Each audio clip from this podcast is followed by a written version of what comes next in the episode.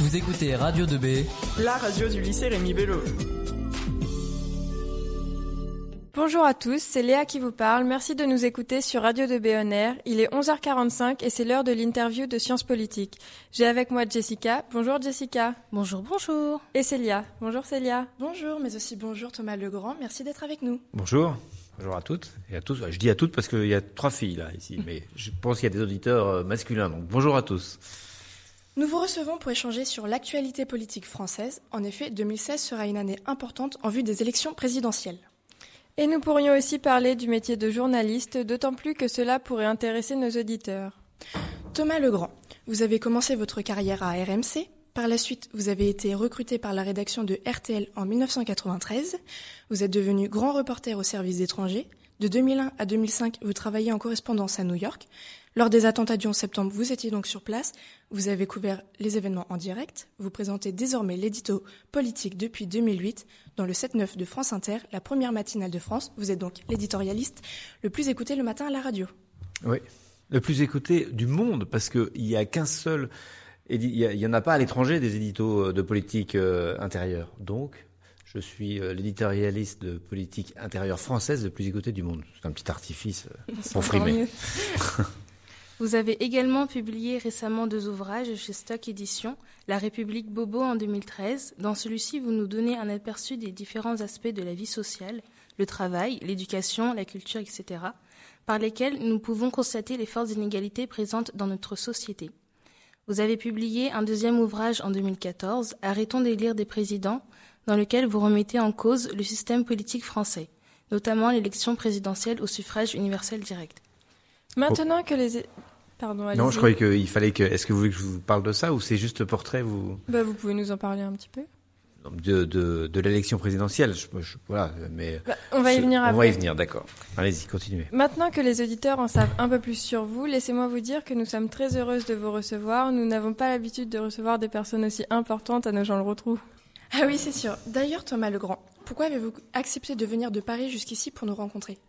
Bah parce que euh, euh, je suis un amoureux de la radio et je considère que c'est le plus beau média. C'est un média qui euh, est, est, très intime. C'est un média qui va chez les gens au cœur de, leur intimité. Ça va dans les cuisines, dans les salles de bain des gens et ça parle. Il n'y a rien à voir. Et donc euh, il y a beaucoup de choses à imaginer, beaucoup de choses à, comprendre. Je trouve que la voix euh, est quelque chose de, de, de magnifique euh, comme média, la, la, simple voix. Et je trouve ça magnifique qu'un lycée euh, apprenne à ses, voilà, lycéens de, à faire de la radio. Et cette initiative est magnifique parce que euh, elle rapproche, elle rapproche les gens. C'est-à-dire que vous faites une activité en faisant de la radio, une, activité qui vous ouvre. Vous parlez à votre communauté, aux gens qui sont autour, aux gens de votre ville. Peut-être que j'imagine que votre famille euh, doit écouter ce matin, vos familles et au-delà, euh, les gens que vous connaissez, les gens que vous connaissez pas. Et euh, c'est une ouverture sur le monde, sur les autres. Et les lycées, les institutions comme ça sont toujours un peu trop fermées. Voilà. Donc j'ai, j'ai, moi qui suis un professionnel de la radio, qui en vit tous les jours, j'ai eu envie de, ben, de, de vous aider aussi un petit peu par ma présence à, à connaître ce média et à l'utiliser. Nous venons d'exposer votre parcours professionnel, mais euh, qu'est-ce qui vous a permis de devenir ce que vous êtes? Bon, Toute une série de, coups de chance, de hasard et, de, volonté certainement, mais euh, j'ai toujours rêvé d'être journaliste, enfin depuis mon, adolescence, et, j'ai eu beaucoup de, chance. Euh, dans ma vie professionnelle, j'ai été aussi euh, souvent à des endroits où il se passait des choses. Euh, là, je suis arrivé à New York et le 28 août 2001 et le 11 septembre, c'était quelques jours après. C'était, mmh. j'étais aux avant-postes. voilà, j'ai eu beaucoup de chance et puis des choix aussi à, à certains moments. Il y a, j'ai eu des propositions à la télévision. Je suis toujours resté à la radio et et ça, je pense que ça, ça a été une bonne chose pour moi et voilà pour comment je suis arrivé là. D'accord. D'accord. Nous avons, comme nous l'avons dit précédemment, vous avez travaillé d'abord à RTL. Alors, est-ce que le rôle de l'éditorialiste politique est-il le même sur RTL que sur Inter? J'ai jamais été éditorialiste politique sur RTL. J'ai remplacé Alain Duhamel. Euh, j'étais euh, au service politique de RTL, donc j'étais journaliste, reporter euh, au service politique. Et Alain Duhamel était l'éditorialiste politique de RTL. C'était le grand éditorialiste politique très connu depuis 40 ans. C'est lui qui faisait les éditos d'abord sur Europe 1, puis après sur RTL. Et je le remplaçais l'été quand il était en vacances. Et euh, un été, le, premier été où je l'ai remplacé, à la fin, j'étais très impressionné quand il est revenu. Je lui ai dit, je suis, j'étais très honoré de vous, de vous remplacer. Enfin voilà, on ne me remplace pas. M'a-t-il dit, je, euh, je suis un peu irremplaçable. C'est un peu ce qu'il voulait, ce qu'il voulait dire. Il avait peur que je, je, je, je lui succède. Il voyait, il voyait euh, un petit jeune comme ça arriver, donc ça m'a, ça m'a fait rire. Euh, mais euh, pour revenir à votre question, la différence n'est pas et pas énorme. Euh, simplement, quand on est éditorialiste euh, sur une radio publique, on se doit d'avoir quand même, comme on est éditorialiste, un point de vue. Je ne dirais pas une opinion, mais un point de vue. C'est différent, c'est-à-dire que j'essaie de regarder les choses d'un endroit euh, avec un angle un peu particulier pour essayer de faire comprendre, euh, comprendre la politique d'une autre façon, pour donner des clés. Mais euh, je ne me cache pas derrière mon petit doigt, c'est-à-dire que je j'ai des opinions. Alors j'essaye de pas trop les mettre en avant. On doit les ressentir un petit peu, mais au moins euh, ça donne un, autre relief à l'actualité politique. Je pense que si on éditorialise dans une radio privée, on peut se lâcher un peu plus du point de vue de, son opinion. Voilà. Et euh, euh moi, j'essaye quand même de. Euh, je sais au moment où j'écris mon édito, je sais que ceux qui m'écoutent n'ont pas acheté un journal, n'ont pas payé, ils payent la redevance, mais enfin, n'ont pas, ils ont choisi cette radio, mais je suis intrusif, je vais chez eux, donc je dois être très modeste ou en tout cas avoir une grande honnêteté intellectuelle. Si j'affirme quelque chose, je dois vraiment le démontrer, ça ne doit pas être gratuit. Et c'est ça, le, le, la particularité de l'édito, c'est que on n'est pas là spécialement pour informer, pour donner des nouvelles ou même pour analyser ce qui est euh, le rôle de euh, toutes les autres fonctions euh, de journaliste, en politique notamment, mais on est là pour rajouter un petit plus, un, une vision personnelle, quelque chose de personnel. Donc c'est ma vision à moi, celle de Thomas Legrand, qu'on que m'ont demandé d'avoir ceux qui m'ont mis à ce poste. Donc c'est à la fois un honneur et une énorme responsabilité. D'accord. Euh, sachant que la plupart de nos auditeurs font partie de la génération Z ultra connectée, on pourrait se demander si le métier de journaliste a toujours la même utilité à l'heure de Twitter et de l'info en continu. Je pense qu'il a encore plus de d'utilité parce que euh, vous êtes tous un peu des journalistes. Euh, je m'adresse aux plus jeunes, ceux qui sont euh, euh connectés, ceux qui utilisent euh, Facebook ou, ou Twitter. C'est-à-dire que vous êtes tous des médiateurs. Vous, vous pouvez tous prendre une information et la diffuser. Euh, vous pouvez avoir l'impression, si vous n'avez pas beaucoup de followers, de la diffuser à peu de monde. Mais dans, dans cette petite communauté qui vous suit, euh, il y a peut-être une information, il y a peut-être quelqu'un qui peut euh, après poster cette information ailleurs, euh, qui peut avoir plus d'audience et euh, vous connaissez le système viral, ça peut partir très loin. Donc euh, vous avez une responsabilité énorme et vous n'êtes pas journaliste, vous n'avez pas nos contraintes de vérité, de vérification. Euh, et, et c'est normal, c'est ce qui fait euh, la liberté et l'intérêt des réseaux sociaux. Mais dans tout ça circulent beaucoup d'informations, beaucoup de contre-vérités. On confond un avis, une impression avec une information. On peut liker quelque chose parce qu'on l'a aimé, ça ne veut pas dire que c'est vrai, ça peut simplement dire que c'est marrant. Et euh, d'autres peuvent le prendre comme une information. Et le statut de ce qu'on raconte sur les, réseaux sociaux devient euh, diffus, très compliqué.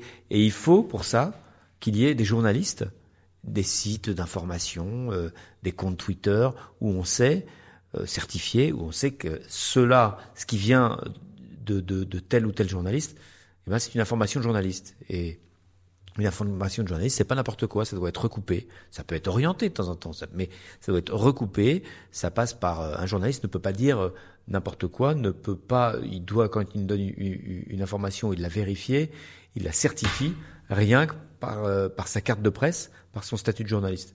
Et je pense que dans ce monde où il y a beaucoup de conspirationnisme, de, rumeurs répandues par les réseaux sociaux. C'est bien qu'il y ait cette, ce, point d'ancrage que sont euh, les journalistes. Et moi, j'encourage tous ceux qui nous écoutent et, tous les lycéens euh, qui s'informent sur toute l'actualité à évidemment écouter tous les avis qui les intéressent sur les réseaux sociaux, mais à ne croire et à ne confronter, à ne croire que les informations données par des journalistes, quitte à quitte à à diversifier, il faut diversifier. Mais euh, j'ai trop vu ces derniers temps de, fausses informations euh, euh, pour qu'on ne revienne pas vraiment à la source. Et je pense que justement, c'est à ce moment-là que le journaliste devient très important, parce que techniquement, les médias deviennent généralisés, c'est-à-dire qu'on est tous des médias. Avant, on travaillait pour un média, maintenant, on est des médias. On a chacun un média dans notre poche. D'accord, merci. Alors, petite, euh, petite remarque d'un professionnel à des. C'est un peu des apprentis journalistes. À la fin des questions, à la fin des réponses des, des, des interviewés, faut jamais dire d'accord. Parce que ça coupe, et puis surtout, euh, c'est vous qui êtes d'accord, mais l'auditeur, il a peut-être qu'il n'est pas d'accord, peut-être que donc il faut, euh, il faut, c'est un tic, c'est un tic de, de, conversation habituelle, mais c'est un petit conseil, dites pas d'accord, vous le faites depuis le début, euh, vous interviewez très bien, mais ce petit tic là, en fait, ça rompt, le, ça peut rompre le lien avec vos auditeurs. Eh bien, merci pour le conseil. c'est bien, vous n'avez pas dit d'accord, parce que généralement, quand on dit ça, d'accord, bravo. Nous sommes toujours dans la rubrique sciences politiques avec Thomas Legrand.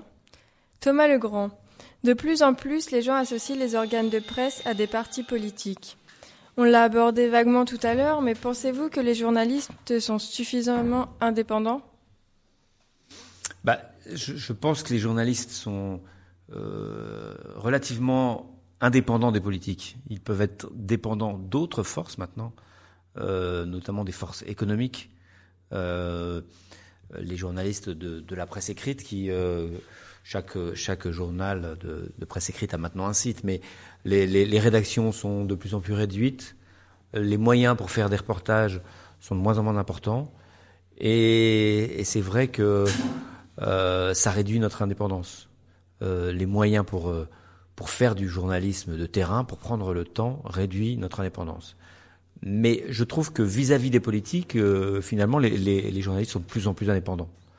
Euh, euh, même les, journalistes, et peut-être même surtout les journalistes du service public, alors que on est lié euh, euh, organiquement au, pouvoir.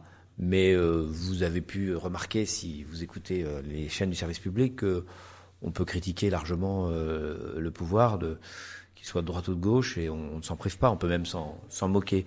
Euh, ce qui peut être reproché quelquefois aux journalistes, notamment politiques, c'est une certaine connivence, c'est-à-dire qu'avec les hommes politiques, c'est-à-dire que on fréquente les mêmes endroits, on attend pendant des heures à l'Assemblée, euh, dans le couloir, et donc on se, on se voit. Euh, quelquefois, on a fait les mêmes écoles. Euh, euh moi, quand j'étais jeune journaliste euh, débutant, j'essayais de, rencontrer, pour avoir des informations, de rencontrer les, attachés parlementaires de députés qui avaient mon âge qui avaient pu faire euh, la fac avec moi. J'ai essayé de les rencontrer, euh, d'aller boire un coup avec eux pour avoir des infos. Et ben, ces jeunes attachés parlementaires, certains d'entre eux sont ministres maintenant. Alors il y a une sorte d'endogamie, on est comme ça un peu toujours. Et c'est pour ça que les journalistes, ils le font peut-être pas assez, mais doivent mettre des barrières. Moi, j'ai un copain euh, qui est devenu ministre, alors qu'il était euh, attaché parlementaire. Euh, il y a très longtemps, je le connais depuis très longtemps, et quand il est devenu ministre, eh ben, je lui ai dit, on, on se voit plus de façon, on se voit plus de façon amicale. C'est plus possible. Je veux pouvoir être libre de, de, bon, ça reste quand même un ami, donc c'est un peu embêtant.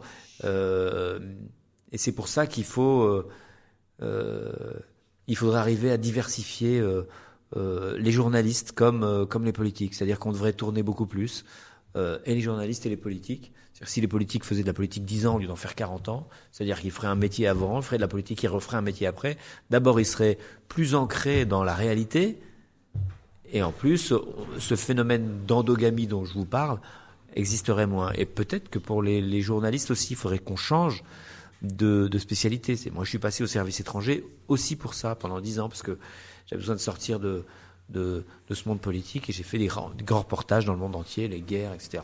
J'étais correspondant, et j'ai quitté pendant euh, 12, 13 ans le, le, la vie politique. Et ça ça m'a fait beaucoup de bien. Ça a fait beaucoup de bien, je pense, à mon analyse. Ça, ça a rafraîchi. Voilà. Et justement, qu'en est-il des éditorialistes? Sont-ils suffisamment indépendants? Bah, Les éditorialistes, c'est une autre, une autre fonction, c'est-à-dire que euh, ils ont. Euh, alors, je vous ai parlé tout à l'heure du rôle d'éditorialiste dans, dans, la, dans la fonction publique, dans le service public. C'est euh, service public, pas fonction publique. C'est mon cas. Euh, les éditorialistes des journaux représentent un petit peu la, une tendance politique. Euh, les éditorialistes du Figaro euh, sont plus proches de, des républicains, enfin de les républicains, du parti les républicains. ceux de Libération sont plus proches du PS, des Verts, ceux de l'Humanité sont plus proches de euh, du, du, Parti communiste, euh, ils sont même très proches, et puis ceux de la Croix, euh, de l'Église catholique. mais donc c'est finalement la combinaison. moi, je conseille toujours aux, aux, lecteurs, aux auditeurs, aux citoyens en général, de consulter beaucoup de sites, de lire beaucoup de journaux, et c'est la diversité qui compte. Et ce qui est intéressant pour un éditorialiste, c'est qu'il peut donner des avis. Euh, mais c'est une sorte de proximité désintéressée. C'était Hubert Bovmery, un des, un des fondateurs du Monde, qui, disait ça. Le, journalisme, et ça vaut surtout pour les éditorialistes, c'est de la, ça peut être de la, subjectivité désintéressée. C'est-à-dire que euh, on est subjectif. L'objectivité, c'est une valeur un peu fausse, hein, c'est assez hypocrite. On est subjectif, mais désintéressé. C'est-à-dire que euh, euh, on ne veut pas se faire élire. Euh, voilà, on veut pas gagner des élections, on veut pas euh, le bien spécialement d'un parti sur un autre. Normalement, c'est ça. Mais on, on, on, émet un avis. Alors que si c'est un homme politique qui donne un avis, on peut toujours dire tiens, oui, mais il dit ça parce qu'il veut se faire élire. Et en exprimant vos opinions politiques, vous n'avez pas peur d'être associé à un parti politique? Bah, c'est-à-dire que si les auditeurs se disaient en, m'écoutant, ah bah voilà, on va écouter la voix de les républicains, euh, du Parti socialiste ou des écolos, euh, euh, là j'aurais raté ma mission. Je pense pas qu'on puisse, en m'écoutant, se dire tiens que voilà, j'ai fait, par exemple hier j'ai fait un édito. il y a une sorte de polémique sur la laïcité entre Manuel Valls et, et donc le Premier ministre et Jean-Louis Bianco, qui est le, le président de l'Observatoire de la laïcité. il, y a une, il y a une polémique entre les deux j'ai expliqué la polémique et on pouvait comprendre dans mon édito que j'étais plutôt d'accord avec Manuel Valls. Deux jours avant, j'avais fait un édito sur la déchéance de nationalité où là, je tapais très fort sur Manuel Valls. Ou en tout cas, euh, Manuel Valls avait dit euh, euh, les terroristes, faut, faut, faut arrêter d'essayer de comprendre. Essayer de comprendre, c'est excuser. moi, j'avais bon. Donc, dans la même semaine, si vous avez écouté qu'un seul jour, vous pouvez vous dire tiens, il est du côté de Valls. Et si vous avez écouté un autre jour, tiens, il, déteste Valls. En fait, euh, voilà, sur deux sujets, j'ai j'ai des avis un peu différents, euh, mais c'est des opinions sur des qui se basent sur des principes, pas sur une grille euh, idéologique. Que répondez-vous à certains partis qui se plaignent d'être sous-représentés dans les médias? Eh ben c'est c'est d'abord c'est assez faux contrairement à ce qu'on croit. enfin c'est assez faux. Euh, au moment des élections, il y a une, euh, surveillance du CSA, du Conseil supérieur de, l'audiovisuel, qui est qui est euh, très stricte et on doit vraiment une égalité. Euh, après, c'est très compliqué parce que nous, on essaye de faire des équilibres et c'est les grands partis évidemment qui sont les mieux servis. mais est-ce qu'ils sont les grands partis parce qu'ils sont les mieux servis par nous ou est-ce qu'ils sont mieux servis par nous parce que ce sont les grands partis. Moi, euh, il y a beaucoup de, il y a beaucoup de, il y a un biais de la perception. J'ai couvert pendant euh, dix ans le Front National quand j'étais au service politique. Euh, dans les années 90. Il y a eu des, le Front National a eu des hauts et des bas. Il y a eu des moments où on le couvrait beaucoup parce que c'était un nouveau parti, il y avait plein de choses à découvrir, etc. Et euh, on me disait, on me reprochait tout le temps, ah mais vous parlez que du Front National, vous lui faites, vous lui faites de la pub, vous ne parlez que du Front National. Bon, après il y a un moment, euh, on s'est lassé, etc. On n'en parlait plus beaucoup. Ah, mais vous, vous niez le fait qu'il y ait le Front National. Vous sous-estimez, euh, euh, vous faites du déni parce que ça vous embête, parce que vous n'avez pas le Front National, vous en parlez pas, vous venez pas aux réunions, etc. Bon. Puis après, le, Front National, c'est c'est un petit peu normalisé et euh, on en parlait comme les autres partis. On allait au congrès du Front National comme les autres partis. on invite. Et là, on banalisait. Ah bah vous banalisez le Front National. En fait, les gens qui n'aiment pas le Front National vous reprocheront toujours de trop en parler, pas en parler ou d'en parler comme les autres. Les gens qui sont d'un parti vous reprocheront toujours de pas assez en parler. Et selon vous, comment résoudre la crise de la démocratie qui s'exprime par l'abstention et le vote extrémiste? Oula, alors ça c'est une vaste question. Comment résoudre la crise de la démocratie? Euh, je pense que ça passe. Moi, j'ai écrit un livre. Euh, j'ai écrit un livre qui s'appelle "Arrêtons d'élire des présidents". Et je pense que l'élection présidentielle, le moment de l'élection présidentielle en France est très particulier parce que c'est un moment. Ça tient à la façon dont est faite l'élection présidentielle. L'élection présidentielle, c'est en deux tours. Et euh, au premier tour, avec notre système, on est obligé de rassembler son camp le, et le côté, le, noyau le plus militant et le plus dur de son camp. Et donc on, est obligé de d'être très, si on est de gauche, d'être plutôt plus à gauche que ce qu'on sera quand on sera au gouvernement, et si on est de droite, d'être plus à droite que ce qu'on sera si on est au gouvernement. Donc on est obligé de, de se déporter un petit peu vers les extrêmes, et, et finalement une fois qu'on est au gouvernement, euh, il faut trouver des majorités, il faut faire accepter les choses au pays et on, on, gouverne forcément un peu plus au milieu. Et la différence entre ça, ça crée du coup pendant tout, tout, toute la durée du quinquennat parce que le, la, la, l'élection présidentielle et l'élection du, président, vous avez remarqué, c'est la chose la plus importante. On demande tout le temps le, le, sujet de la de de tous les papiers, de tous les articles euh, politiques, c'est euh, c'est un peu comme une course de chevaux. C'est qui ira, quelle est la stratégie d'un tel pour devenir président, beaucoup plus que beaucoup plus que le, le débat politique. Ça, ça me désole un peu et les, journalistes en, sont responsables. Mais l'élection présidentielle telle qu'elle est faite fait que ce qu'il faut dire pour espérer être élu ne correspond pas à ce qu'il faut dire pour gouverner.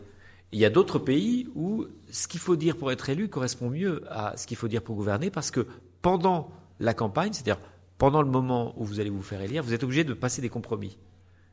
Et, nous, nous ne sommes pas une société de compromis, on est plutôt une société d'affrontement. C'est dans notre caractère national, hein, c'est la révolution, ça, ça, nous a permis de, de faire beaucoup d'avancées. Mais maintenant que la société est ouverte et que, euh, que les choses ne s'imposent plus d'en haut, mais que pour faire euh, évoluer les, choses, pour réformer, il faut euh, avoir l'adhésion du plus grand nombre possible. Je trouve que nos institutions et notre façon de faire de la politique sont en décalage avec les réalités. Et ça, ça crée une frustration. Et pour répondre à, votre, question, ça crée une frustration qui crée le vote extrême et l'abstention. À quoi ça sert de voter? Ou bien alors on vote pour botter le cul de, des élus ou, de la presse. Et euh, on ne vote plus pour choisir, on, vote pour dénoncer. Et ce vote contre plutôt que ce vote pour est dû, selon moi, à l'élection cardinale, l'élection présidentielle, qui euh, outre un petit peu notre caractère national, qui est déjà porté sur l'affrontement plus que sur le, compromis. Je ne sais pas si j'ai été très clair, ne me dites pas d'accord, mais euh, voilà. On a pu voir euh, assez récemment, euh, lors des élections régionales, que le Front National a emporté la majorité des voix au premier tour. Alors comment peut-on expliquer assez rapidement qu'au second tour, il n'ait finalement emporté aucune région? Parce que euh, il ne remporte pas la majorité des voix, il est en tête, donc il a une, majorité. Euh, c'est normal qu'il ait aucune région, parce que pour avoir une région, euh, il faut pouvoir justement être dans cet esprit de compromis. Il faut pouvoir s'allier aux autres si vous n'arrivez pas à vous allier aux autres, vous ne pouvez pas avoir un exécutif. En revanche, c'est pas normal qu'il n'ait que deux députés, alors que, disons, qu'il pèse 30% en ce moment, entre 25 disons, et 30%. Il devrait avoir euh, autant de députés, parce que les députés, c'est la représentation nationale. La représentation. Chaque député n'est pas député de sa circonscription. Il est député élu par sa circonscription, mais député de la nation. Et donc, notre système qui est lié d'ailleurs, le système d'élection euh, aux législatives est lié à la présidentielle. C'est pour que le président ait une majorité euh, euh stable. C'est très, je ne vais pas vous raconter toute l'histoire, mais enfin, ça date de, c'était pour, c'était pour contrer euh, la quatrième République avec l'instabilité. Bref, euh, notre système fait que un parti, le Front National, qui a euh, entre 25 et 30% d'électeurs, eh ben, il n'a pas de député. Et ça, c'est pas normal. En revanche, qu'il ait aucune région, c'est tout à fait normal. Parce qu'il n'arrive pas à s'allier. Les, les, les, les, régions, c'est pas fait pour représenter euh, euh, le panel politique de la région. C'est fait pour trouver un exécutif et un législatif régional. Et pour ça, il faut, il faut, il faut que ce soit des forces politiques qui arrivent à s'entendre pour le, pour, euh, le faire. Le Front National est dans une situation politique qui, il ne veut pas s'entendre. Il veut s'entendre avec personne puisque euh, il progresse contre tout le monde. Et donc c'est euh, tous pourris. Donc s'ils commencent à s'allier avec la moitié des tous pourris, euh, sont tous pourris, euh, ça ne marchera plus. Donc il ne pourra pas progresser. Ça c'est son problème politique. Mais son problème politique, ce problème politique-là ne devrait pas l'empêcher d'avoir beaucoup plus de députés qu'il en a, et le système est injuste de ce point de vue-là avec le Front National. En revanche, le système est tout à fait juste avec le Front National. Quant au régional, il n'a aucune région. Merci à vous Thomas Legrand d'avoir répondu à nos questions, mais également à nos auditeurs de nous avoir écoutés. Eh ben, merci à vous de m'avoir reçu et, j'espère que vous allez euh, faire encore de, belles émissions euh, tout au long de cette semaine, cette fin de semaine. Si cela vous a plu, vous pouvez retrouver les éditos politiques de Thomas Legrand tous les jours du lundi au vendredi à 7h45 sur France Inter. Pour nos auditeurs de Rémi Bello, vous pouvez retrouver ses ouvrages au CDI. Il est midi 15, restez sur Radio de Béonner. Je vous rappelle que vous pouvez réagir 24 heures sur 24 à nos émissions au 02 36 56 79 09 et sur Facebook Radio Lycée. Nous laissons la place au Globetrotter qui nous emmène aux Asturies en vous souhaitant un bon voyage et un bon appétit. À, bientôt, sur Radio 2B.